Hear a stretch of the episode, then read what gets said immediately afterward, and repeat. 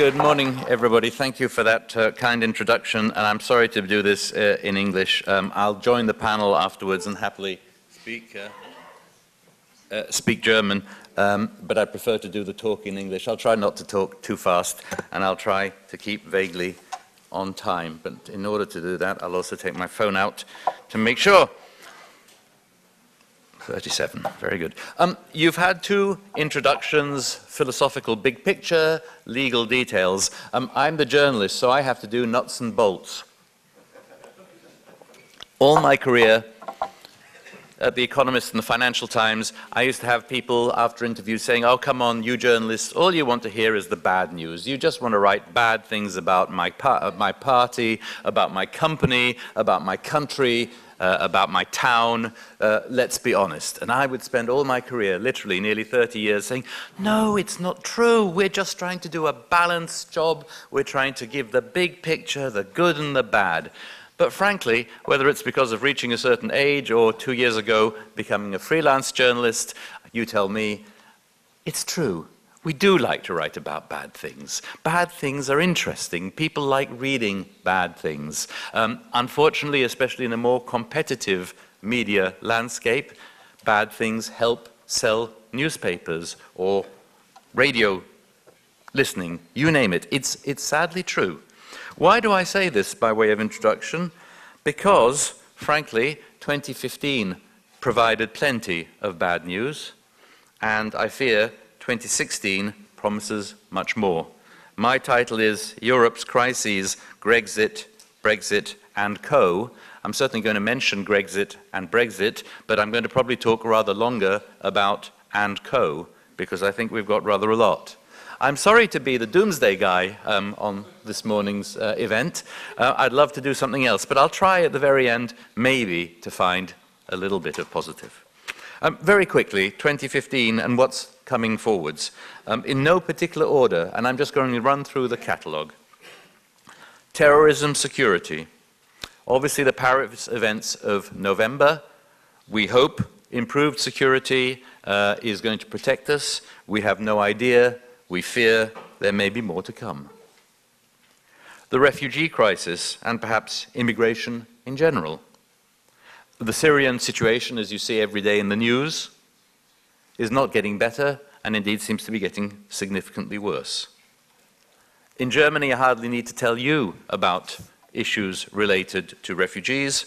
Uh, I think only of Cologne and New Year's Eve. I did a Presseclub um, the following Sunday, I think it was, and I just wandered round the Cologne Bahnhofsplatz before the recording, before the program, uh, to see if there was any difference. I didn't really notice any difference. Perhaps there was one more police car, but um, obviously that shocked people. And then the broader issue linked to migration and refugees, the whole pressure on the Schengen system. We've just had an Austrian speaker. Obviously, uh, the Austrian government has been mentioning quotas and talking about walls. Other people have talked about walls and indeed built them. We're only in February. Imagine what's going to happen come the summer. Um, the refugee issue has polarized Europe, um, particularly from an east-west point of view, to a slightly less extent from a north-south point of view, and perhaps the most unimaginable thing of all, we've mentioned Grexit we mentioned Brexit. I heard, maybe it's a common expression already in Germany, I'm sorry if you know it, the first time the other day, Merxit, Merkel exit. Anthony Glees referred last night to Empress of Europe. I'm not suggesting this is something that's going to happen. I won't tell you who I heard this from, but someone so close to the German seat of power. Um, I found it uh, uh extraordinary. But the fact that this could even be as you know better than me, a subject of potential discussion uh, is, I think, quite uh, amazing if one thinks of the climate just a few months ago. Keep an eye on the time. Um, that's politics. Economic tensions, well, there are many of those ahead of us. Um, we still have the repercussions of the 2008 financial crisis, unemployment, especially in peripheral countries and especially amongst younger people, the so-called lost generation. Um, unsustainable, or at least very heavy, debt burdens in some member states. I think you might hear more about that later on today. And we have unresolved errors, flaws, emissions in some of the um, legal work that created the Eurozone. Uh, the idea was, was excellent, uh, but obviously there were things left out in terms of fiscal union, in terms of closer cooperation, in terms of bank supervision, deposit guarantees. The list is endless, and we're seeing some of those legacies today. Finally, perhaps on, on the big picture, threats, geopolitics. I've concentrated up till now on the EU, but um, tensions with Russia. Uh, the situation in Ukraine, at least in terms of fighting, has eased, but it could come back, we know. The Ukrainian government, we know, is exceptionally unstable. There's even suggestions, of course, that Russia is deliberately fomenting discontent in the EU as part of a much bigger grand strategy that a weaker EU, a divided EU, is in Russians, Russia's interest. All these issues, of course, have also focused internally in the EU on uh, internal pressures, and the most obvious one being, again, focusing on Germany, uh, the fact that Germany's role is being increasingly questioned interesting subject of debate last night whether Germany should be doing more. Perhaps we'll have time to debate it further.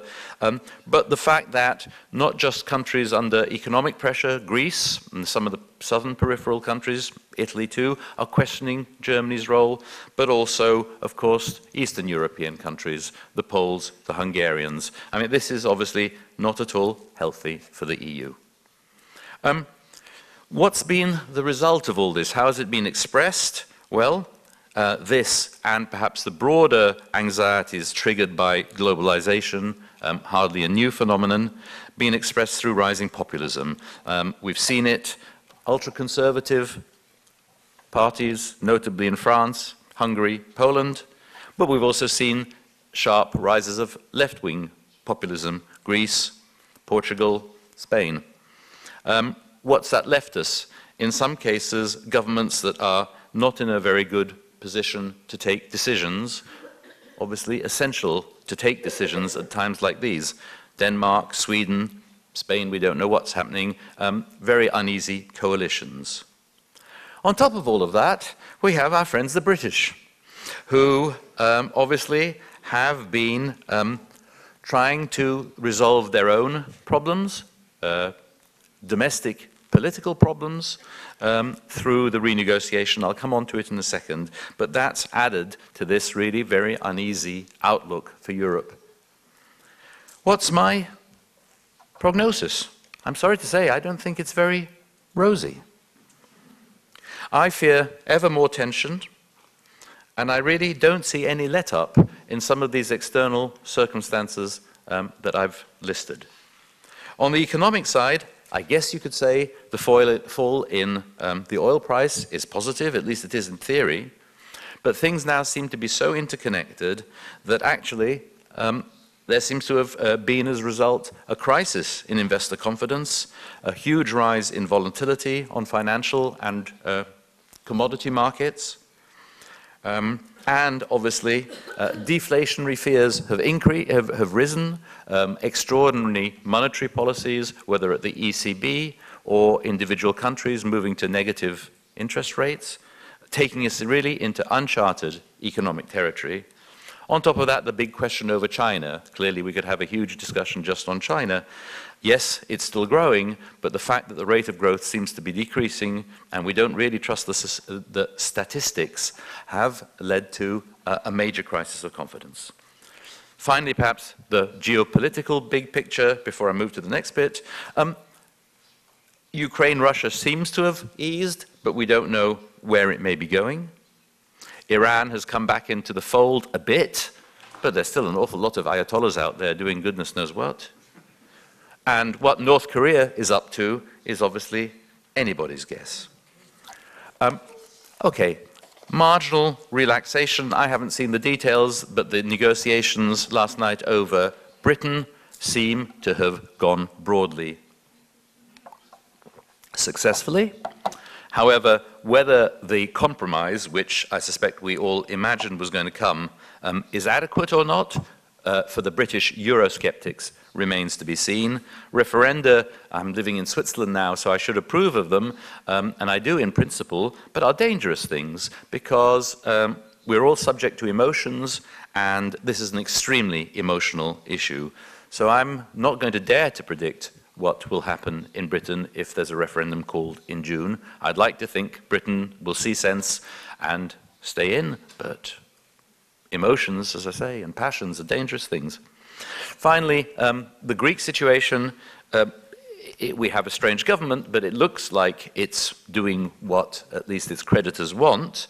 However, the biggest issue of all pensions reform has been pushed back and pushed back, and we don't really know what's going to happen. Um, and equally, Greece's hopes of having some relief on its massive debts, some forgiveness, uh, have yet to be recognized. Um, I'm a convinced European. Um, uh, you heard I did my doctorate on French and German politics. I've worked in the European continent virtually all my career. Um, I don't think I've ever seen a bleaker outlook at any time. Um, and if one thinks that the euphoria that there was at the fall of the Berlin Wall and the Eastern European return to the fold, it seems light years away to me now. Do I have anything at all positive to say? Well, not much. Um, I'm trying to find a silver lining in this cloud. And about the only thing I can see is the extent of the crisis, especially over identity and sovereignty issues, seems to have led to a greater realization, appreciation that um, we have to confront realities, confront taboos, and perhaps reconsider our former political correctness. Don't misunderstand, I'm not suggesting uh, we should dilute European ideals like civil liberties, uh, but perhaps we have to be more truthful than we've been in the past about um, recognizing that we're not necessarily all the same, and that while other people's values may deserve our respect, we are fully entitled to disagree with them, and if necessary, even to override them in appropriate circumstances. I know these are dangerous thoughts, but I think uh, it's important to recognize those realities. In Switzerland, where I live, um, there's uh, an ultra conservative party, which is by far the dominant party. I don't like all the things they say, and I certainly don't like the way they say them. But the fact that they bring to the surface things that probably many people feel but are reluctant to express is probably, on balance, a good thing. I think what we've got to recognize is we can't just brush aside people's political anxieties, whether it's about foreigners, whether it's about losing their jobs, whether it's about competition. I think we've got to be willing, and this is already happening, uh, even in Germany, to confront some of the less agreeable problems raised by issues like immigration and integration. And we've got to acknowledge the anxieties that have led to the rise of populism, rather than plastering over the cracks, talking endlessly about mutual respect and things like that. Um, as I say, I have no answers. Perhaps it's just briefly, though, um, helpful to look at for a second some of the factors that may have contributed to all of this. I've mentioned globalization. Obviously, we can't hold the clock back, we can't stop the internet. That's happened. Uh, but we are under a sort of pressure now that we never used to be before. We've recognized and welcomed the um, enlargement of the EU, I certainly have, from its original uh, members. Um, but maybe, in retrospect, we have to admit that things went a little bit too fast for many European citizens, and that perhaps uh, if we'd been slower, it might have been to everyone's advantage. I'm not suggesting there is this nostalgia movement out there that the best EU would be the one of the original six. But um, maybe there's a lesson there. I'm also wondering if there's a lesson, albeit retrospective, that we've been too ambitious and idealistic in pushing ahead ever greater union, and that actually we should have recognized earlier that actually member states aren't the same, that they should be treated differently, and uh, that we have to take that into account as we move forwards. Um,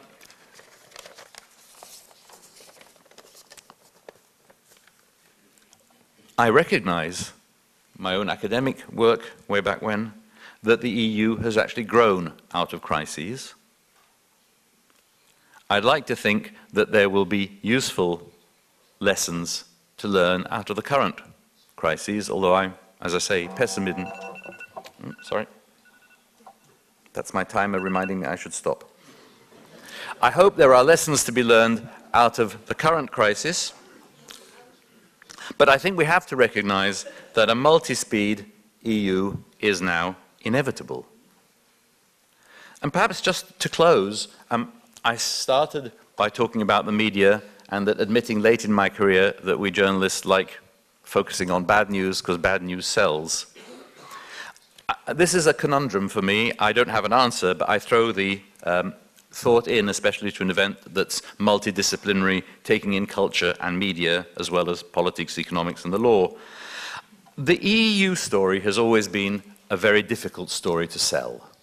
It's always been easier to write about the Brussels bureaucracy, fairly or unfairly, than talk about successes. It's always been easier to find idiotic things like individual olive oil bottles in restaurants than big things that have helped us all. Um, that's a fact. But I think, especially in times as troubled as these, we've got to look for ways, especially the media, but not exclusively uh, our politicians, of trying to highlight the achievements and successes of Europe since 1945. I mean, you know, it, it, seems, it seems unnecessary because we take them so for granted. Peace and freedom, cooperation between nations, the rule of law, the protection of human rights, the advantages that have come through the promotion of free trade. I fear I'm not going to get on the front page of any newspaper in any language um, extolling uh, those things. But I, I, do wonder if there's some way our media, our politicians can remind people more, obviously in an authentic way, not in an artificial way, of how we've benefited from European integration and what it's brought us, rather than understandably at the moment, focusing so much on our divisions and on our differences. Thank you very much.